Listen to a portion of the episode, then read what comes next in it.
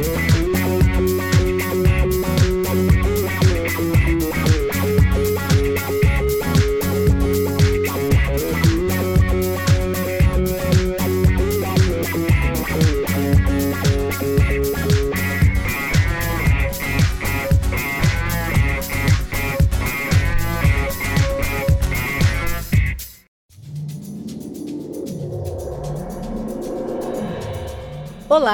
sou a Fabi Travagin e estamos começando mais um episódio do Rolê Urbano.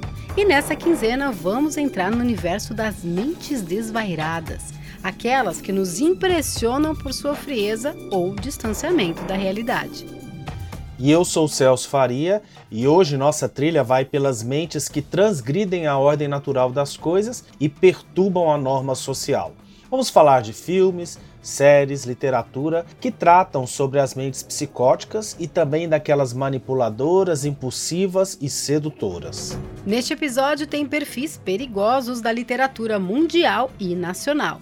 Está aqui conosco o jornalista Ulisses Campbell, autor do livro Suzane, Assassina e Manipuladora e vai falar um pouco pra gente sobre a mentora do parricídio que aconteceu aqui em São Paulo e parou o Brasil em 2002. Não sou eu que chamo a Suzane de manipuladora, de narcisista, de egocêntrica, de, de ter agressividade camuflada. Quem diz isso são os psicólogos que tiveram com a Suzane. Entrevistamos também Marcos Prado, diretor do filme Macabro, que é inspirado na história real de Ibrahim e Henrique de Oliveira, conhecidos como Irmãos Necrófilos. O longa acaba de ganhar o prêmio de melhor filme pelo júri popular do Brooklyn Film Festival. Macabro é um, é um thriller psicológico, né? É também uma história sobre duas mentes doentes e uma sociedade preconceituosa que talvez tenha transformado, potencializado essas mentes doentes. E ainda tem séries internacionais e nacionais. Um dos médiums mais famosos do Brasil, João de Deus, João de Deus. está no centro de uma grave denúncia. Denúncia de abuso sexual de local frequentado por políticos e celebridades. Vem com a gente nesse universo das cabeças doentias. Sejam bem-vindos todos, todas e todos. Está no ar o rolê urbano pelas mentes perversas.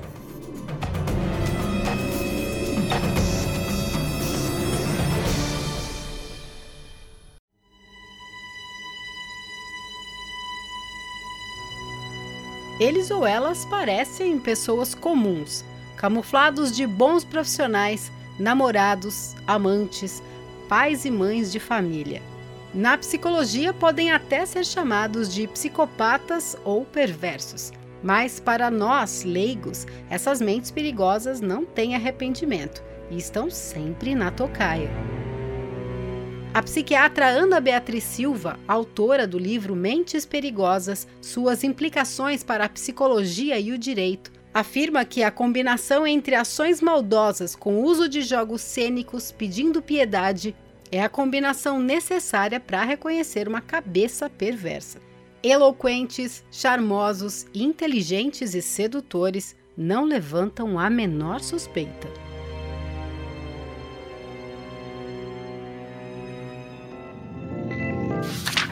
Rolê pela Literatura.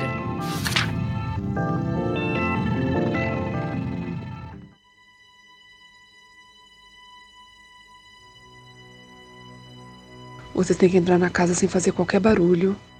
Esta é a atriz Thaís Vaz e os atores Denis Félix e Ronaldo Saad. Eles interpretam um trecho do livro Suzane, Assassina e Manipuladora. Ambos são do Centro de Pesquisa em Arte e estão sendo dirigidos também pelo Ronaldo Saad. Tem que ser tudo muito rápido. Não podemos ficar na casa por mais de meia hora, entenderam? Tenso, Daniel ouviu as ordens sem dizer uma palavra. Christian tentou dissuadir o casal daquela ideia funesta. Por que vocês vão fazer isso? Ainda dá tempo de pensar no que estão fazendo. Vocês vão acabar com a vida de vocês, com a minha e com a vida de nossas famílias. Suzanne e Daniel ignoraram a quase evidente profecia de Christian e seguiram para o palco do crime. Ainda assim, ele continuava a ladainha que não parecia ter fim. Christian falava frases soltas, sem nexo, típico de quem está chapado. A morte é a morte. é a desaparição do ser vivo. Na minha opinião, nada justifica o decesso. Não há nada que justifique. Sabe? A morte é a morte. Matar os seus pais não é justo. Ai, Christian, cala a boca. Irritou-se Suzane. Em seguida, ela contra-argumentou. Eu não sei se é justo ou não. Eu só sei que enquanto eu não matá-los, eu não serei uma pessoa feliz. Por volta das 23 horas, o trio chegou à Rua Zacarias de Góis, 232. Endereço de Suzane.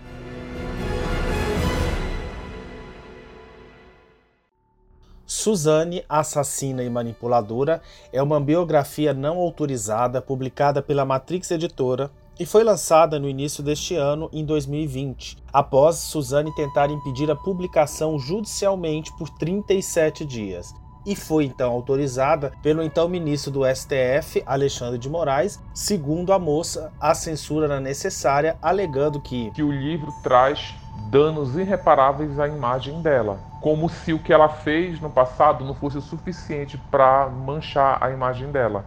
Esse é o autor, o jornalista Ulisses Campbell, que já passou por jornais como Correio Brasiliense e Folha de São Paulo e também por revistas como Super Interessante e Veja. E atualmente escreve para a revista Época. Ele tem três prêmios ESSO de reportagem e um Embratel de jornalismo. Bom, o livro rapidamente tornou-se um best-seller que esse ano ficou por oito semanas na lista dos livros mais vendidos da revista Veja e da Folha de São Paulo. Ulisses está aqui conosco hoje e Ulisses, conta pra gente o que, que é uma mente perigosa. Olá pessoal do Rolê Urbano. Então, é, apesar de eu ter ficado três anos pesquisando sobre a mente desses assassinos, o comportamento, as motivações, os psicólogos forense e os psiquiatras forense, que são os especialistas que lidam com esse tipo de crime, eles dizem que não é muito fácil identificar um potencial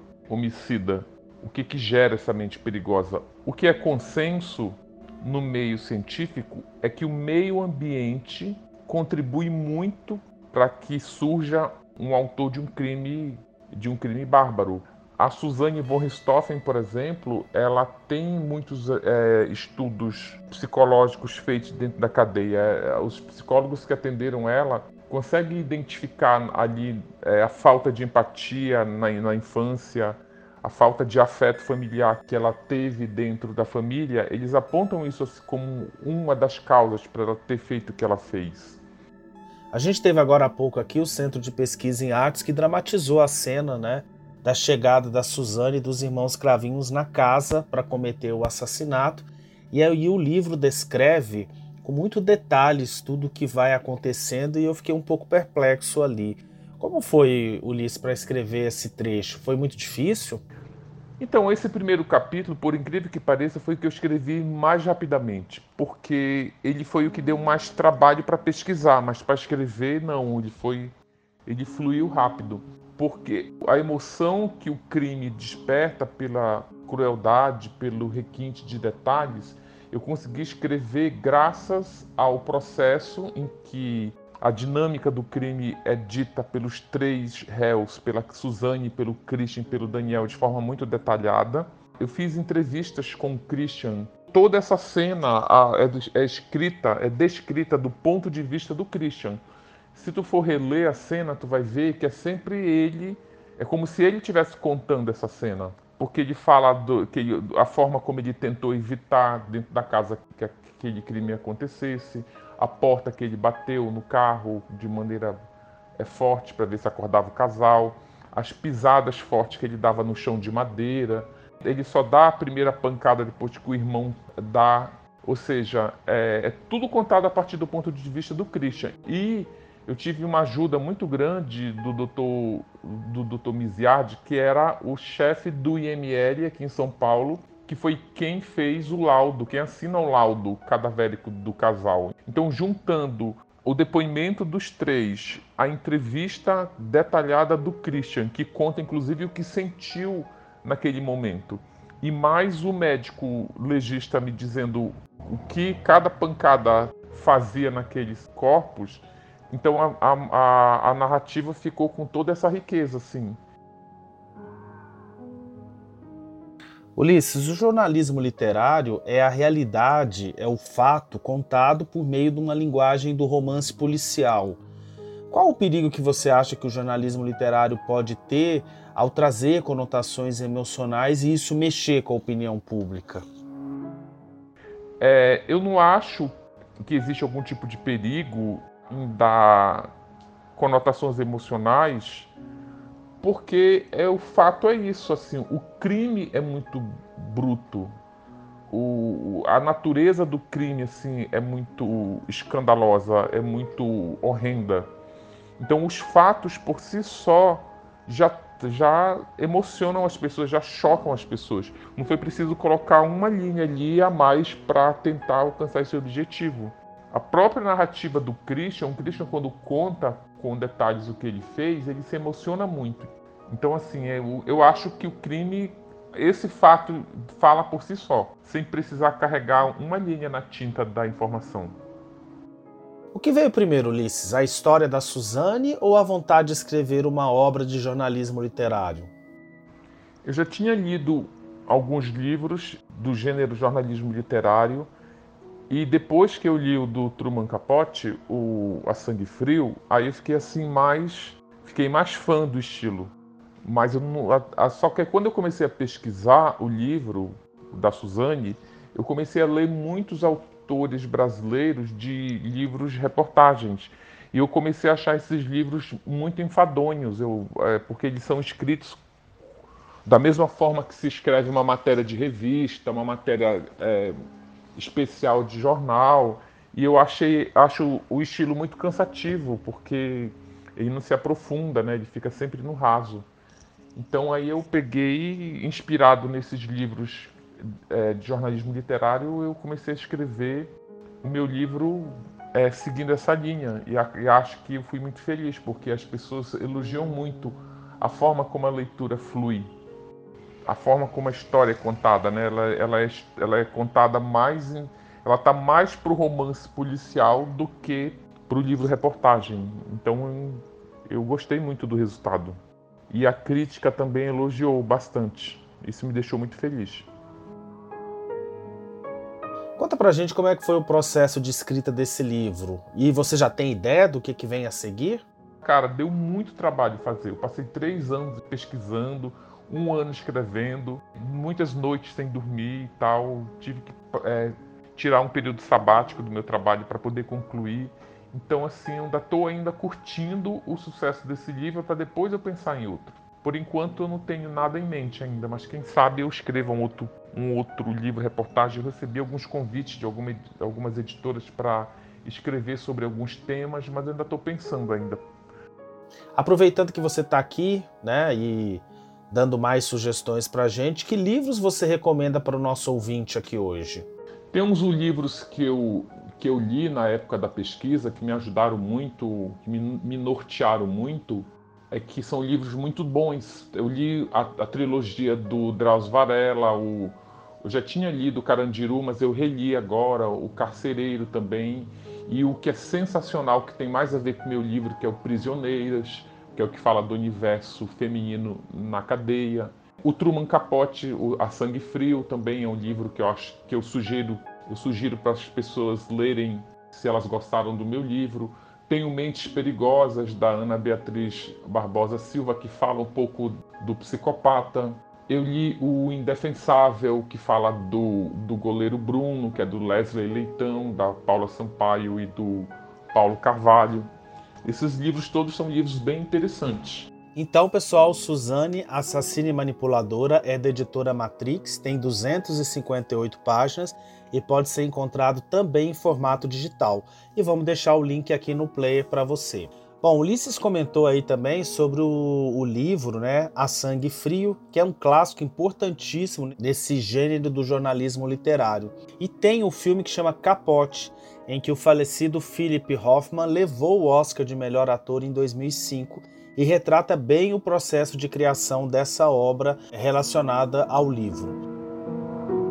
E séries, Ulisses? Quais séries você assistiu e recomenda aqui para o nosso público?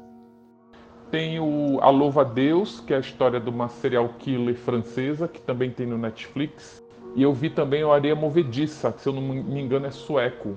É, um, é a história de uma chacina numa escola, também tem no Netflix. E também tem um clássico que quem gostou do livro vai gostar, que é o Orange is the New Black, né, que é um seriado já bastante popular na, na Netflix. Inclusive é um dos, um dos primeiros seriados originais da, da plataforma.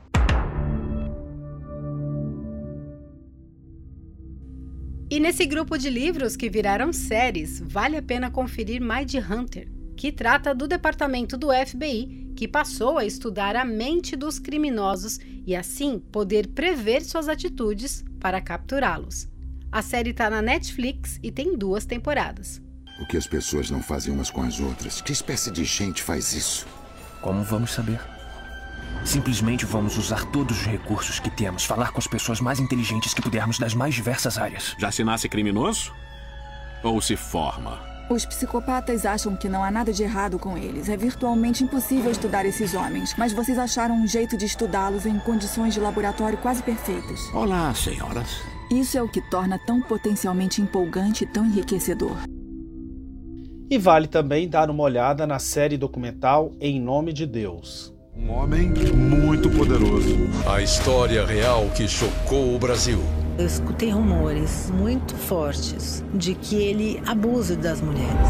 O passo a passo da investigação jornalística. Eu coloquei todas as mulheres com que eu tinha conversado e listei. O fim de décadas de silêncio. Este é o trailer da série sobre o médio condenado na justiça a 19 anos de prisão por abusos sexuais e outros crimes. A série sobre João de Deus tem seis episódios, com cenas que vão desde a fama do médio entre famosos e personalidades nacionais e internacionais, até as descobertas feitas pela produtora e roteirista Camila Appel para o Conversa do Bial.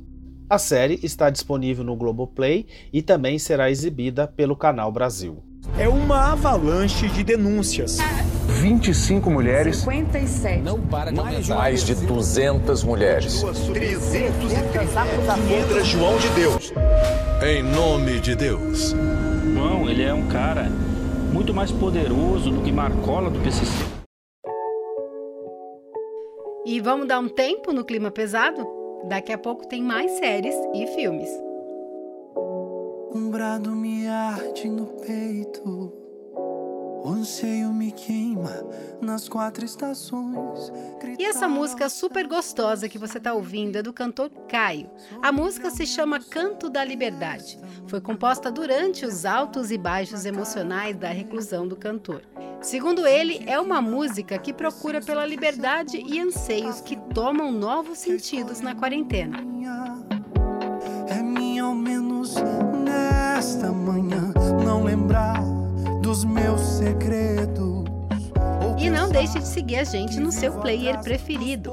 O Rolê Urbano é uma agenda cultural criada para tirar você do mundo digital. Mas enquanto estivermos em quarentena, não temos para onde escapar. E não deixe de divulgar o rolê nas suas redes sociais. Assim, a gente continua divulgando arte e cultura. E segue a gente também no Instagram, arroba rolêurbanosp. Pode mandar sugestões de pauta, de produtos culturais. Não deixe de interagir com a gente.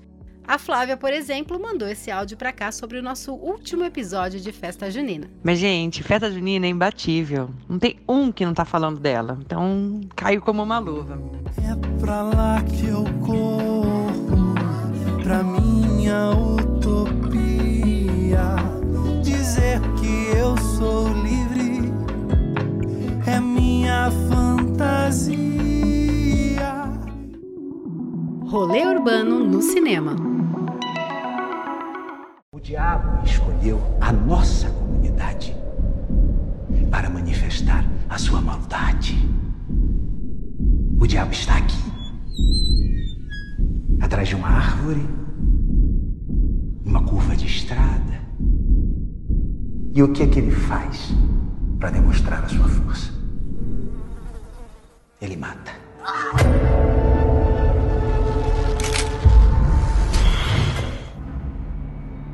Este é o trailer de Macabro, estrelado pelo Renato Góes filme inspirado em um dos casos reais mais assustadores do Rio de Janeiro, conhecido como Irmãos Necrófilos, nos anos de 1990.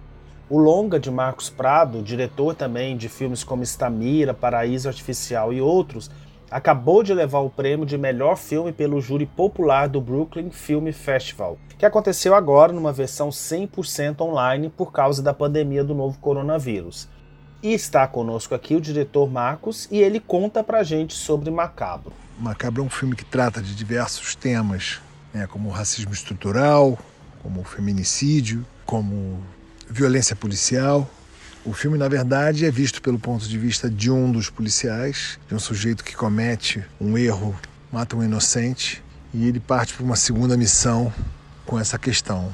E como foi o processo de criação desse roteiro, hein, Marcos? O processo de desenvolvimento desse roteiro aconteceu em, em duas etapas. Primeira etapa com a Rita, com a Rita Curvo. Eu apresentei para ela a história, eu já havia escutado essa história do, do, do, ponto de vista da polícia, porque o Rodrigo Pimentel, que trabalhou com a gente no Tropa, havia me contado essa história e eu tinha vivenciado isso nos anos 90, 93, 94, através dos jornais. Eu acompanhei isso né, pelos jornais do Rio de Janeiro e era uma história que você não acreditava, né? Do jeito que, que chegava ali na, na imprensa, é, dois garotos possuídos pelo demônio que cometiam crimes com necrofilia, né? matavam e depois possuíam sexualmente as vítimas. E eu achei que a história podia, podia render um projeto, um, um filme.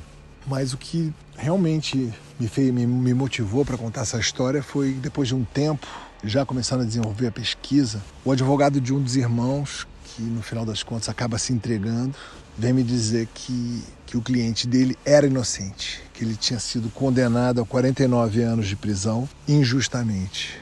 Aí eu falei assim: bom, acho que agora a história está ficando um pouco mais interessante. E eu acabei contratando a Rita Curvo, foi a primeira roteirista, que veio comigo para Friburgo.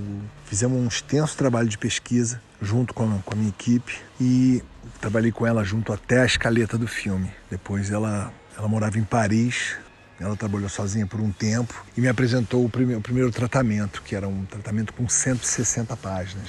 Só que ela acabou ficando grávida, teve umas complicações na gravidez e ela acabou se afastando do projeto. E eu contactei o Lucas Paraíso, que também se encantou com, com o trabalho que já tinha sido desenvolvido, e eu falei: bom, vai ser impossível financiar um filme de três horas, vamos pegar essa história e vamos enxugar. E aí o Lucas entrou por mais um tempo, né? um ano, um ano trabalhando, um pouco mais, até a gente chegar no, no, no roteiro que foi filmado. Hoje, nosso tema aqui é sobre mentes perversas, e seu filme também, além de falar um pouco disso, também fala sobre a sociedade perversa, né? Por que, que esse tema você acha que chama tanto atenção e o filme aí tem chamado tanta atenção do público? Eu acho que o filme tem chamado atenção por se tratar de um, um filme de gênero com, com, uma denúncia social muito forte. É, eu acho que não é só um thriller psicológico, né? Como ele é inspirado em fatos reais, a questão de que talvez uma cidade preconceituosa, racista, machista tenha condenado um inocente porque eles tinham que condenar alguém, porque o, verdadeiro criminoso, o verdadeiro irmão psicopata foi morto pelo BOP então acho que, que é um filme que, que traz reflexão, traz essa, essa, essa denúncia de que talvez um inocente tenha sido condenado injustamente. Então acho que, que, que, é isso que interessa, né? É um, um filme de gênero, um thriller psicológico com denúncia. Tem, tem um entendimento sobre o racismo local. Qual era o histórico aqui da região de Friburgo em relação a questões coloniais de, de, de de escravos. Não sei se, se as pessoas sabem, mas Casimiro de Abreu, que é muito perto daqui, de onde foi filmado, foi um quilombo, um dos maiores quilombos do Brasil. E é, era um quilombo que, que, né, que recebia, que, que, se refugiavam ali escravos vindos do Rio de Janeiro, de, do estado do Rio de Janeiro, né? numa, numa região de difícil acesso. Isso lá para 1810 e 15. E o Brasil resolveu com sua política de, de, de, de imigração, recebeu os dois, dois mil primeiros suíços aqui na região de Friburgo e em cinco anos o quilombo desapareceu. Então existiam indícios né, de, já de, uma, de um racismo estrutural desde a época colonial, que eles conseguiram dizimar esse quilombo poucos vestígios sobraram para contar a história de Casimiro de Abreu. Então o filme traz essas questões que são muito atuais, né? Eu acho que é por isso que o filme talvez esteja chamando uma certa atenção. Marcos, você tem no currículo, né, filmes e como produtor, como de ônibus 174 e Tropa de Elite 2. Tropa de Elite, osso duro de rua, pega um, pega geral, também vai pegar você. E também você tem aí, foi diretor de Stamira, um mecanismo pela Netflix. Qual é o seu olhar? Eu me considero um documentarista, na essência. Né? Eu comecei como, como fotógrafo, fotógrafo documentarista, desenvolvi alguns temas de longo prazo. Né? Eu fiz o, os carvoeiros, né? fiquei fotografando ao longo de 11 anos a história dos carvoeiros, que trabalhavam na, na, na produção de carvão vegetal para a indústria siderúrgica, com denúncias de trabalho infantil, trabalho escravo. Esse trabalho meu foi premiado no World Press Photo, na ONU. Em seguida eu fiz um, um ensaio fotográfico sobre o Tibete, que virou uma exposição no Mano MASP, que tratava de direitos humanos, invasão chinesa, genocídio cultural sistemático. É, depois eu, paralelamente, estava desenvolvendo a transformação do lixão de Jardim Gramacho em aterro sanitário. Passei 11 anos fotografando ali. No sétimo ano eu recebi de presente o meu encontro com, com Dona Estamira e virou meu primeiro documentário filmado. Eu sou Estamira! Eu sou a Bira, eu tô lá, eu tô cá, eu tô em tudo quanto é lugar. E todos dependem de mim. Todos dependem de, esta mira. Todos! Eu fiz câmera e dirigi. Essa é a minha segunda ficção, que tem um quê do, do, do documentarista que eu acho que eu sou. Eu acho que eu tento colocar um pouco de luz onde as pessoas só enxergam a sombra, né? E não sei, acho que meu, meu próximo projeto é sobre dos maiores rappers que o Brasil já teve, que infelizmente foi assassinado em 2003. Vou fazer a história do sabotagem. Bom lugar, se constrói com humildade, é bom lembrar. Aqui eu mando sabotagem, vou seguir sem pilantragem, vou honrar, provar. No Brooklyn, tô sempre ali, pois vou seguir com Deus, enfim. Não sei qual que é, se me vê, não E vou certamente colocar um olhar documental em cima dessa, dessa ficção. Macabro é uma produção das Azen e Querosene Filmes e distribuição da Pandora. Teve estreia nacional na 41ª Mostra Internacional de Cinema de São Paulo, teve uma exibição no Festival Internacional de Cinema do Rio e deve chegar aos cinemas depois da pandemia. Então é ficar de olho também aí no streaming que deve aparecer qualquer hora.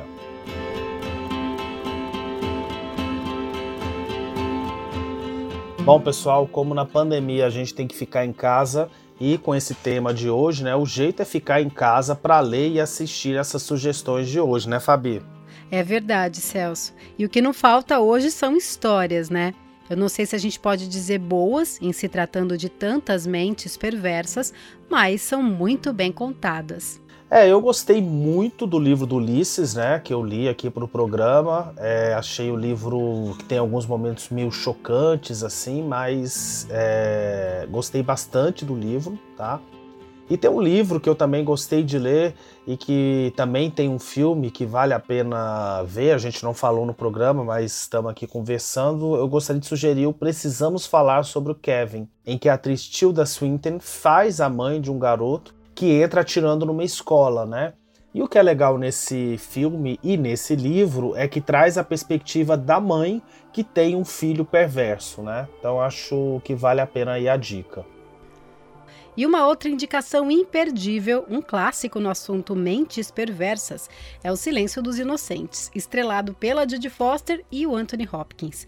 O filme é de 91 e levou quatro estatuetas no Oscar de 1992, incluindo de melhor atriz para Judy Foster e melhor ator para o Anthony Hopkins. A Judy Foster interpreta uma jovem agente do FBI que está investigando um caso de assassinato em série e vai entrevistar na cadeia na esperança de que ele a ajude a desvendar esses crimes o Dr. Hannibal Ledger, um psiquiatra brilhante e também um psicopata violento que cumpre prisão perpétua por vários atos de assassinato e canibalismo. O filme é imperdível, para quem nunca viu, fica aí a dica. Bom, de uma coisa temos certeza: esse episódio de hoje, as mentes perversas trazem boas histórias, né? Eu quero agradecer aqui então ao Ulisses Campbell, ao Marcos Prado pela entrevista, ao pessoal do Centro de Pesquisa em Arte e ao diretor, né, o Ronaldo Saad, e claro, a você ouvinte, que como eu não aguenta mais ficar em casa e não vê a hora de bater perna pelos museus, exposições e teatros daqui de São Paulo, né? Mas vamos continuar firme aqui. Este programa teve áudios dos trailers das séries Em Nome de Deus, do Globoplay, Mind Hunter, da Netflix, Macabro, Tropa de Elite 2 e Estamira, da Zazen Produções. Roteiro e produção executiva de Celso Faria. Apresentação e edição de Fabi Travagin. Um beijo e até o próximo Rolê Urbano.